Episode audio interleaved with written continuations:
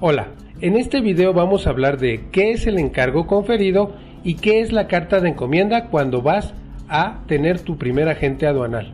El encargo conferido es una autorización que un importador o un exportador tienen que hacer a su agente aduanal.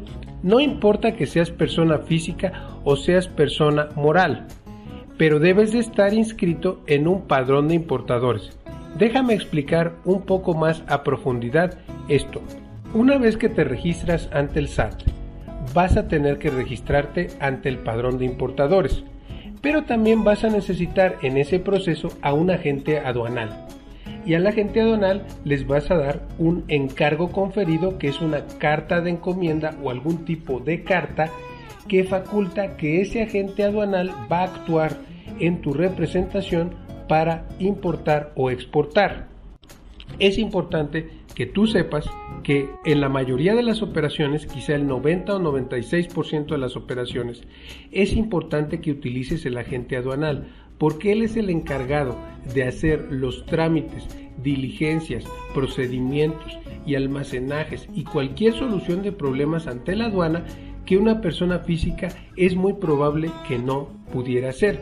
Cada agencia aduanal tiene su encargo conferido y es importante que tú preguntes, lo leas detenidamente y no solamente vas a firmar una carta de encomienda de acuerdo con el artículo 19 del Código Fiscal de la Federación, sino que también vas a firmar un contrato de servicios.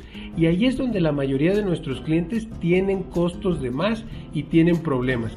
Si quieres estar con nuestra información más detallada y tener conocimiento real, puedes asistir a nuestros cursos de cómo importar uno, cómo importar dos, eh, problemas en aduana eh, y otro tipo de cursos que tenemos para que puedas importar con éxito sin pagar millones de pesos a los agentes aduanales. Déjanos tu WhatsApp y tu correo electrónico en la caja de comentarios y nos contactaremos contigo. Ahora, cuando hablamos de eh, escoger un agente aduanal, no solamente es el encargo conferido y el contrato de servicios, sino que tienes que saber otros cobros que te podrían hacer los agentes aduanales y debes estar muy a sabiendas, debes de conocer muy bien cuáles son las malas prácticas y los problemas que puedes tener con las agencias aduanales y si puedes hacerlo tú mismo.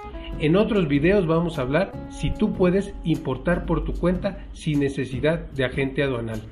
Nos vemos en una próxima ocasión. Recuerda suscribirte a nuestro canal para más videos de importación y exportación y aduanas y nos vemos en una próxima ocasión.